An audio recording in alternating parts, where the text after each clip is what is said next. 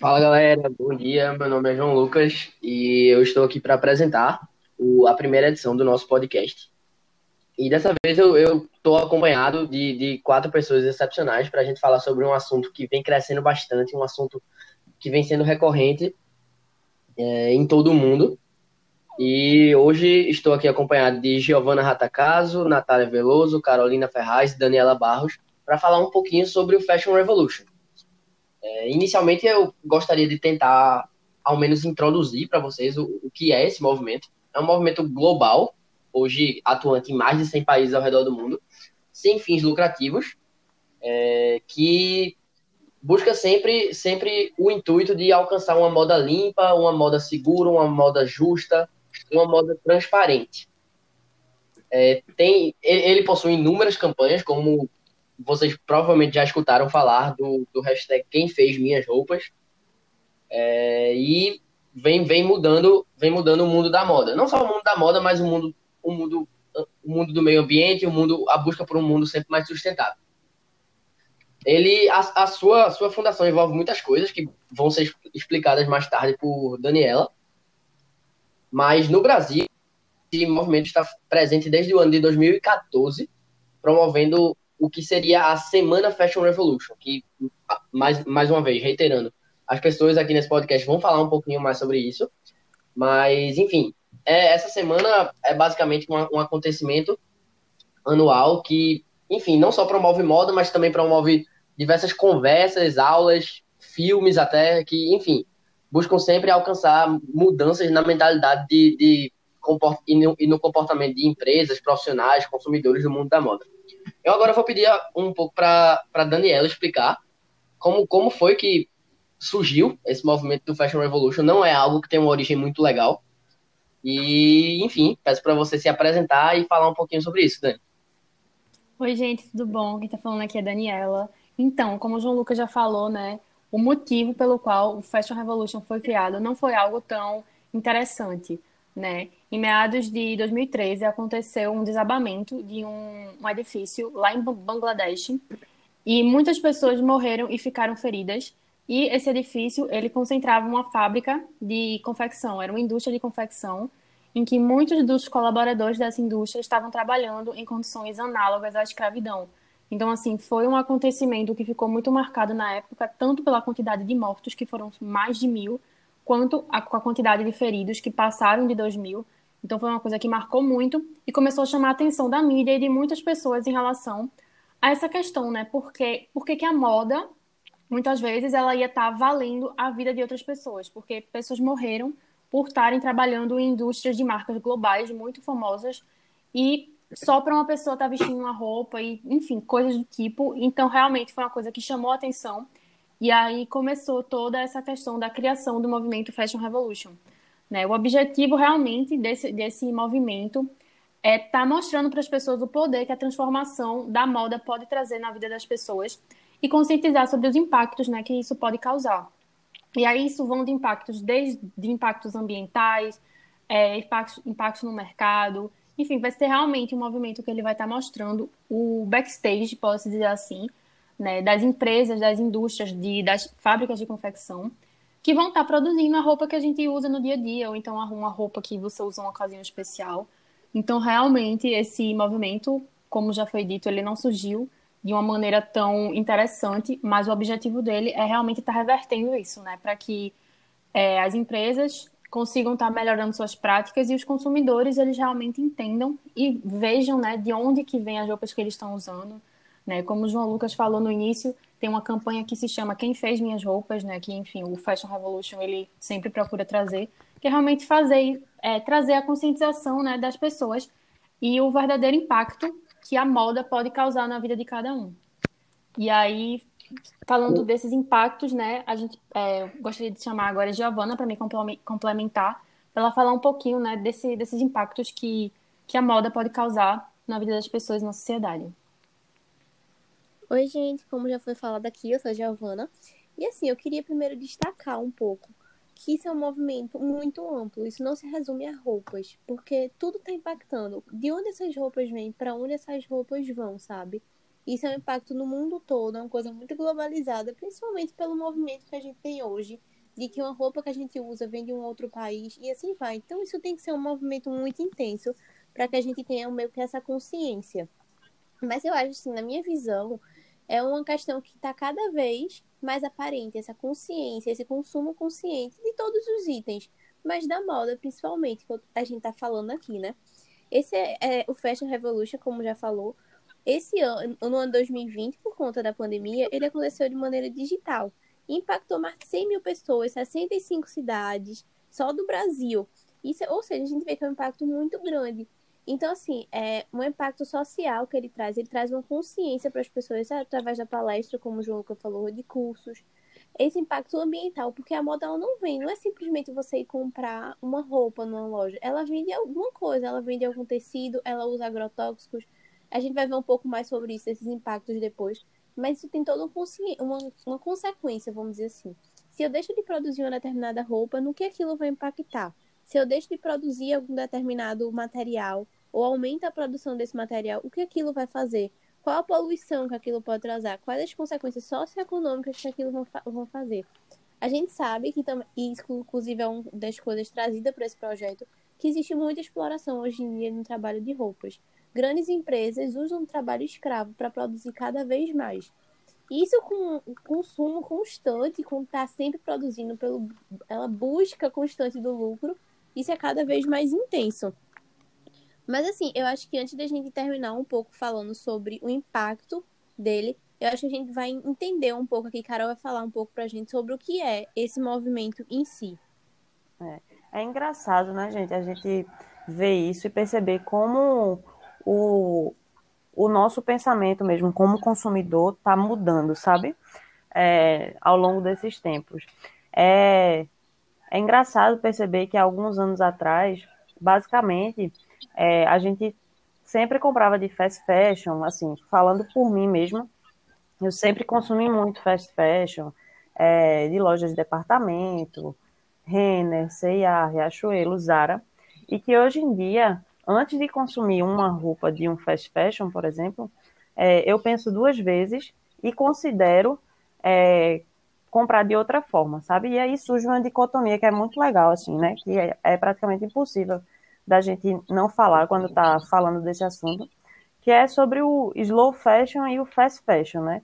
É, o, são duas cadeias completamente diferentes, assim. O fast fashion, ele traz uns impactos sociais e ambientais gigantescos. É, o fast fashion, ele tem essa cultura do, do moda rápida, né? Então, assim, o fast fashion ele veio e transformou roupas, né, que eram bens que basicamente eram produzidos para ter uma longa duração, para você guardar no seu guarda-roupa por muito tempo. E o fast fashion ele transformou esses produtos em produtos descartáveis. Então isso, assim, estimulou muito o nosso consumo desenfreado, sabe? Porque eu tenho uma roupa que agora a minha roupa, além de estragar muito rápido, ela defasa em termos de moda é muito rápido também. A moda, como a gente sabe, é muito volátil. E, e acaba que, por esses lugares terem roupas mais baratas, com qualidade mais baixa, a gente não pensa duas vezes antes de comprar de fato aquilo que a gente viu no, no Instagram e tudo mais. Então, o consumo é, é muito rápido, entendeu? E, e assim, é, a nossa consciência como, como consumidor passou a mudar quando a gente começou a, a peitar mesmo os donos de indústria e entender o que que o fast fashion ele, ele traz, sabe? É, foi falado aí, né, como é que o, o movimento do Fashion Revolution surgiu. Então, geralmente, as roupas que são produzidas de fast fashion e tudo mais, são produzidas em países de terceiro mundo, né, com, é, com um custo baixíssimo, né, com com pessoas que trabalham em situações análogas à escravidão. A gente já teve várias redes de fast fashion que foram pegas nisso, inclusive a Zara foi atuada, atuada em 2011, se eu não me engano, é, por envolvimento com trabalho escravo, né? Foi atuado, pagou uma multa altíssima no mundo todo. E, e realmente. Até porque, desculpa te interromper, não, mas até porque o, o custo da mão de obra nesse país é ridiculamente barato. Isso, é, exatamente. Então, Exatamente. Eles, eles chegam a trabalhar em Vietnã, Tailândia, China por menos de um dólar por dia. Por dia. Isso. E é, e assim, né? É exatamente o que aconteceu com esse acidente que, que trouxe o Fashion Revolution, né? Assim, eram muitas pessoas trabalhando no mesmo lugar por ganhando pouquíssimo, para vocês terem ideia. É, lá na China e Bangladesh, eles, eles recebem, em média, 2 dólares por dia de trabalho. Então, assim, isso é muito pouco, sabe? É, realmente é um regime análogo à escravidão. E assim, a China é a maior exportadora de roupas do mundo, então imagina quanta gente não está envolvida nessa cadeia e, e trabalhando por tão pouco, sabe? É, então, realmente, a gente assim, começou assim, a mudar essa consciência. Só, só finalizar, Giovana, rapidinho. É, e a gente começou a mudar essa consciência a partir de coisas como essa, sabe? Desse, desses acidentes e tudo mais. Então é muito louco a gente perceber isso. Diga lá. Só destacando rapidinho, eu acho que tipo, é incrível a gente ver que até pouco tempo atrás a gente não questionava muito esse tipo de coisa. De onde vem a minha Isso, roupa? É. Por quem ela é feita? Quais as condições ela é feita? E é muito bom a gente ver essa ascensão de consciência da gente mesmo como um todo, de um, toda uma população, para pensar em coisas como essas e ver o quanto a gente também não pode fazer por tantas outras coisas. Isso, exatamente. É, e aí, né, em contrapartida, a gente tem um movimento do slow fashion, que ele surgiu como uma resposta ao fast fashion. E hoje em dia, a gente dá muito mais valor a isso, sabe? A gente dá valor a comprar de um, fornecedor, de um fornecedor local, de um lojista local. É, a gente entende, a gente dá valor a comprar de tecidos que são mais sustentáveis, né, que tem um... É, que usa menos água e tudo mais. E aí a gente vê até as, as grandes até as fast fashion mesmo, por exemplo, a C&A, eles têm uma, é uma linha de roupas que é meio como se fosse sustentável, sabe? Então, até as grandes fast fashion estão percebendo a necessidade de mudar o, o seu, de virar a chavinha mesmo na cabeça e, e mudar a sua estratégia, entendeu? Para justamente atingir esses consumidores que estamos ficando cada dia mais exigentes, isso é um fato, né? A gente não aceita mais mais qualquer coisa, a gente pensa duas vezes antes de consumir qualquer coisa, e, e aí entram muitos movimentos que estão junto a isso, né? E aí, assim, os produtos, o, o movimento do slow fashion, ele tem como prioridade, né, alguns, alguns fatores que são principais, né? Então, assim, uso de água, é, algumas cadeias, né, algumas marcas, elas usam muito, para olham muito para as cadeias de abastecimento, né, para descobrir como reduzir é, o uso desse recurso mesmo. É, produtos químicos que são perigosos, geralmente as marcas de slow fashion elas evitam né, utilizar produtos químicos. É, o ciclo de vida das roupas, né? Ela é sustentável, então assim, a ideia é que você passe mais tempo com aquela roupa. Então, assim, é produzido roupas mais atemporais, com tecidos melhores, é, que a gente consegue ter a roupa por muito tempo. E é assim, né, gente? É o que a gente vê, por exemplo, assim, dando um exemplo, dentro da minha família, a minha avó, ela tem roupa de não sei quanto tempo atrás, né? Porque antigamente se dava valor à qualidade. Hoje em dia isso está voltando, né? Mas se dava muito valor à qualidade e as roupas realmente duram por muito tempo. Então, eu brinco com minha avó, eu brinco com minha avó que ela tem roupa desde antes que eu nasci. É, exatamente, exatamente. É muito doido isso. E, a, e e a nossa cultura mudou muito, né, assim, e acho que agora a gente está é, voltando meio que para as nossas raízes, assim, isso faz a gente voltar em muita coisa. Então, assim, eles se preocupam muito com os resíduos que vão ser desperdiçados, que vão ser jogados na natureza. É a questão da agricultura mesmo. É, eles dão muito valor às fibras naturais, né, como algodão e tudo mais. É, tem diminuído muito o uso do couro, né, do couro animal, porque é um movimento ligado ao, ao veganismo e, enfim, todos os impactos ambientais que, é, que o consumo de animais causam, né? É, e aí impacta diretamente na moda, né? Por usar couro e tudo mais.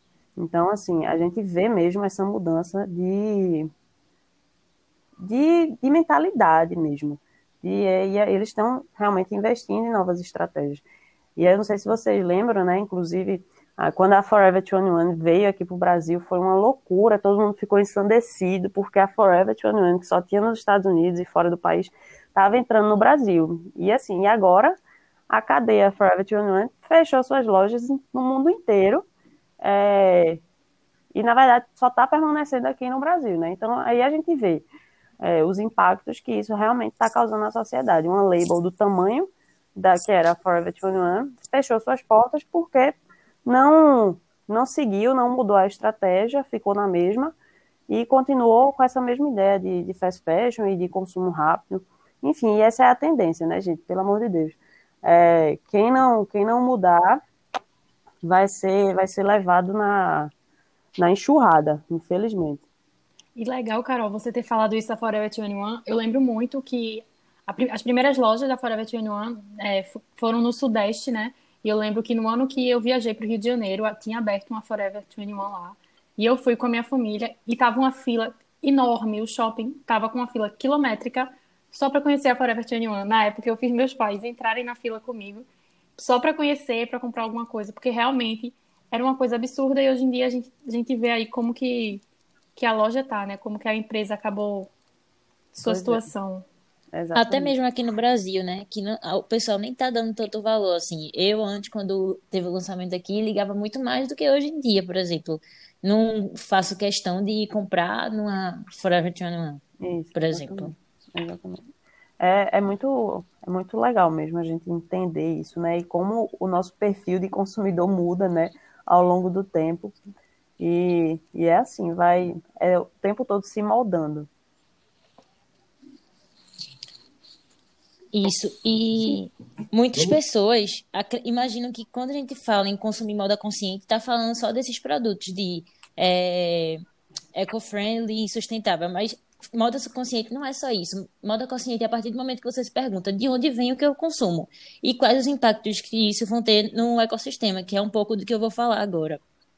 É, a gente costuma comprar roupa sem saber de onde vem, quem fez e em que condições é, as roupas foram feitas, né? E aí, às vezes, não sabe nem do que, do que foi feita. Aí, muitos de nós não sabem nem que a peça tem etiqueta de composição. Quanto mais como foi o processo de produção daquela fibra. E aí é nesse momento que a gente deve começar a compreender a nossa responsabilidade, não só como consumidor, mas também como protagonista da sociedade, né? Que ainda há espaço para o desenvolvimento da moda e do consumo consciente.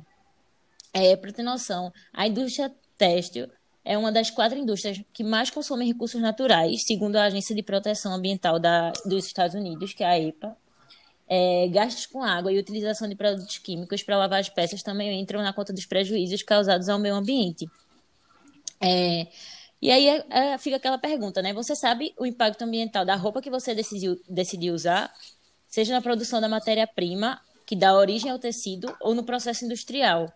O reflexo inclui o uso de agrotóxicos, fertilizantes, químicos, é, uso de energia, água, além de produtos químicos necessários na fabricação de alguns tecidos, como já foi falado anteriormente. Por exemplo, as tintas e os acabamentos dos processos de produção são perigosos para os trabalhadores, além de entrarem nas fontes de água das comunidades, o que polui e torna a água não muito utilizável, né? As fibras naturais também são frequentemente cultivadas com pesticidas e tratamentos que são prejudiciais aos agricultores, trabalhadores e aos animais selvagens da área.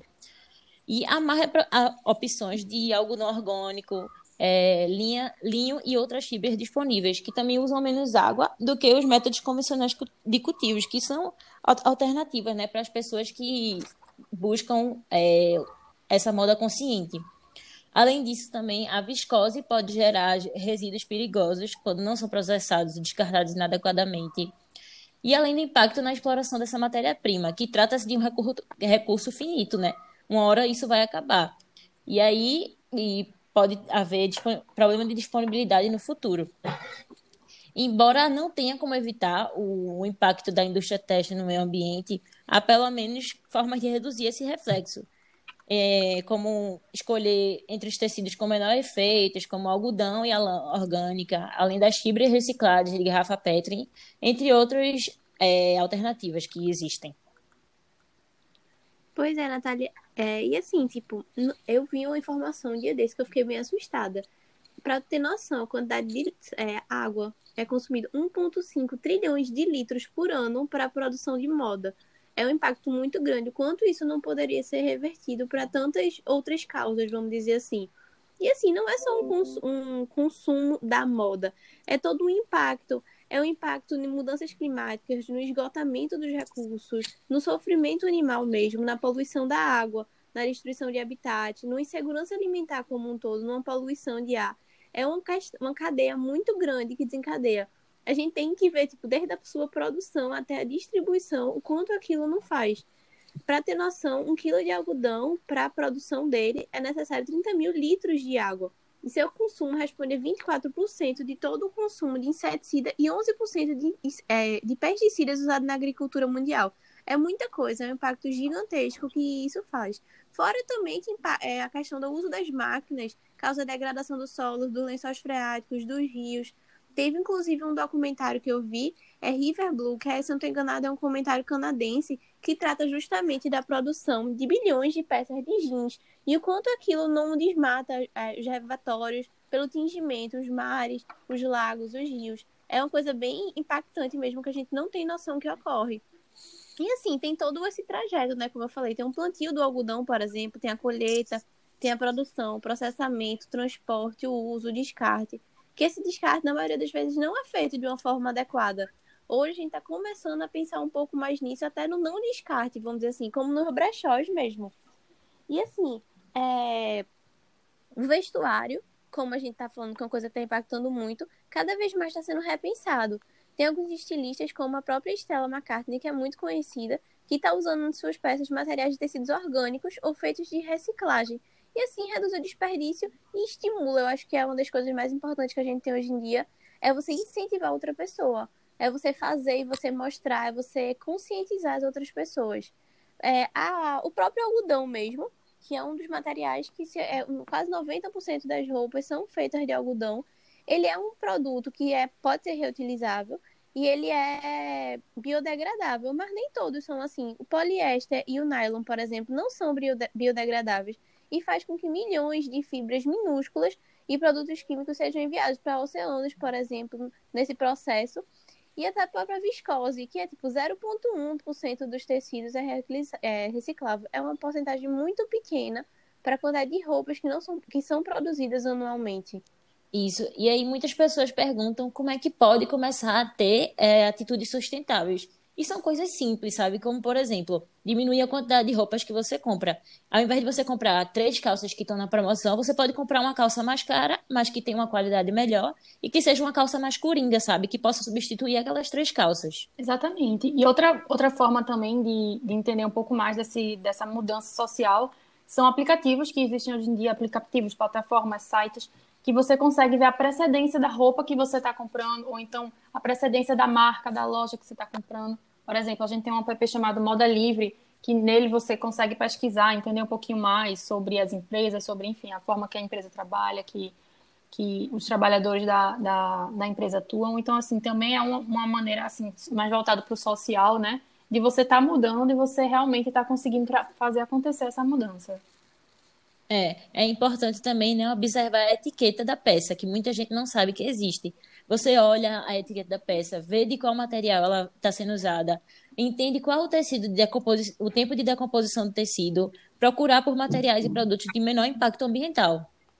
Isso. E além disso, né, além de conseguir de entender um pouquinho mais, como a Natália falou, da composição do tecido, é interessante você organizar seu guarda-roupa de acordo com a sua rotina. Então, assim, as peças que você usa mais, você deixa separada de uma maneira que, enfim, você vai conseguir estar tá fazendo um tempo de uso melhor. Peças que você usa menos, você deixar separada para realmente só usar quando necessário. Então, ter essa organização do guarda-roupa para que você consiga entender, né? Então, assim, fazer uma limpa de vez em quando, dar uma olhada se tem peças que estão lá paradas, que você nunca usou, que ainda estão na etiqueta. Então, é interessante você realmente fazer isso para que você possa considerar a próxima vez que você for fazer uma compra. Então, assim, você vê, caramba, será que eu realmente preciso dessa calça? Ou será que eu preciso dessa blusa? Então, assim, quando você fizer essa limpa, fizer essa organização, também é uma coisa que pode ajudar muito. É, você pode pensar também no descarte correto, né, dessa, dessas roupas que você tira, por exemplo. Se você comprou uma roupa nova, então você tira uma que você não, já, já não usava tanto, e aí você pode doar, você pode vender ou até trocar com uma amiga, mudar para outro modelo para que você possa usar ela é, mais é, regularmente. Exatamente. E além disso, outra forma também que é muito interessante é de você comprar do pequeno empreendedor, né, daquele empreendedor local. Então, aquela pessoa que tem uma loja na sua rua, ou que tem uma loja pequena e uma galeria próxima à sua casa. É legal que você consegue é, ter esse contato né, com essa pessoa e você consegue conversar, você consegue trocar uma ideia para entender realmente de onde vem, se aquele tecido é bom, se vale a pena. Então é outra forma também bem interessante de você conseguir mudar esse seu mindset. É, uma dica também é lavar menos as roupas, que muitas pessoas acham que isso não influencia, né? Mas uma pesquisa da Energy Saving Trust mostrou que a lavagem é responsável por 60 a 80% do impacto ambiental total de uma roupa. Além disso, a lavagem recorrente reduz o tempo de vida útil das peças, né? Sim, sim, sim, pessoal, mas vamos lembrar que no mundo da pandemia onde a gente vive, assim que sair de casa para um lugar, um lugar que, enfim, possua muita gente, é importante a lavagem das roupas com cuidado. Não, com certeza. Exatamente. E, gente, E até falando sobre isso, João Lucas, até a gente pode ver que a pandemia como um todo também teve seu impacto Demais. muito marcante nessa questão da moda. A gente viu muitas lojas fechando e a gente, eu quero ver como vai ser o futuro nesse sentido. Será que as pessoas vão continuar com essa consciência? Será que vão buscar pra, por produtos às vezes que são mais baratos e impactam mais o ambiente? Como vai ser isso, sabe? eu acho que, que isso vai fazer a gente mudar muito o, o nosso, o nosso mindset. E o futuro, né? Tá aí, tudo pode acontecer, mas eu acho que realmente essa é essa mentalidade é uma tendência, assim. É, e aí a gente tava falando, né, dos impactos e aí da, da, do que, que acontece. E eu achei um exemplo bem interessante de uma marca, é, de, um, de uma marca nordestina, né, que é a Marta Medeiros. A Marta Medeiros, ela é uma estilista, ela tem a própria marca dela, e ela faz roupas de renda. É, e aí ela tem um projeto incrível com as rendeiras do sertão nordestino. Ela é, atua, né, ela tem um projeto que se chama Olhar do Sertão. E ele atua, dá apoio às comunidades dessas rendeiras em quatro regiões diferentes do, do sertão. Então tem é, atendimento oftalmológico, é, atendimento médico, é, eles fazem algumas coisas com a agricultura familiar, né? Porque a maioria das rendeiras vivem disso. Então, achei muito legal, porque aí a gente volta para aquilo, né? É, o que, quem faz o que, que a gente consome, né? De onde é que ela está vindo. Então, assim, Marta Medeiros é uma gigante. é, agora, né, no filme Um Príncipe em Nova York 2, eu não sei se vocês viram, mas está lá na. Tem em um serviço de streaming, né?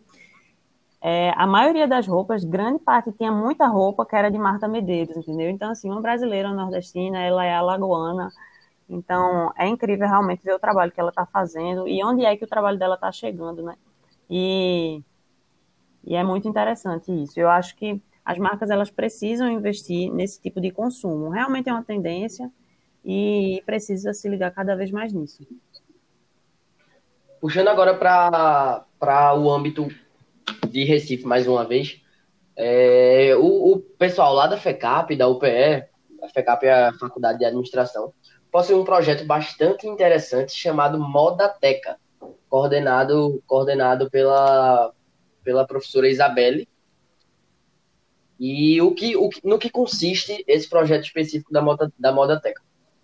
Eu vou, vou tentar falar um pouquinho. Ele busca sempre conciliar moda, empreendedorismo e sustentabilidade, que são, no caso, as suas marcas registradas, é, e promovem, promovem diversos bazares, entre eles o principal, o Bazar Floresça, na própria, na própria faculdade de administração. Enfim, lá, lá eles comercializam roupas, sapatos, acessórios que foram desapegados e às vezes um pouco reformados, mas com, com toda certeza estão em bom estado.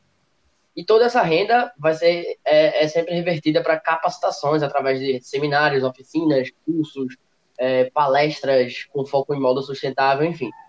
É, e a grande maioria de pessoas beneficiadas, gerando para gerar sustentabilidade do, do, do, de todo esse processo, todo esse projeto, são, são artesãs.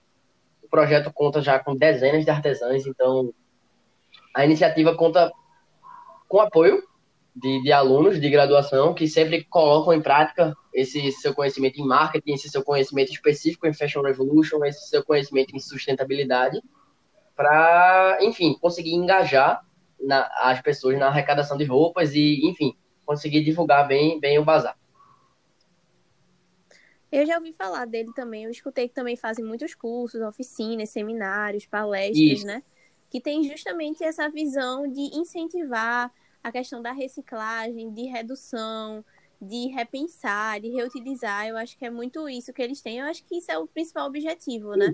Eu acho que, acho que é o que a gente quer trazer um pouco da nossa conversa hoje, é o repensar, o para a gente pesquisar de onde vem, da gente estimular outras pessoas e fazer com que isso seja uma constante nas nossas vidas e que a gente impacte também outras pessoas. né? Exatamente, Giovana.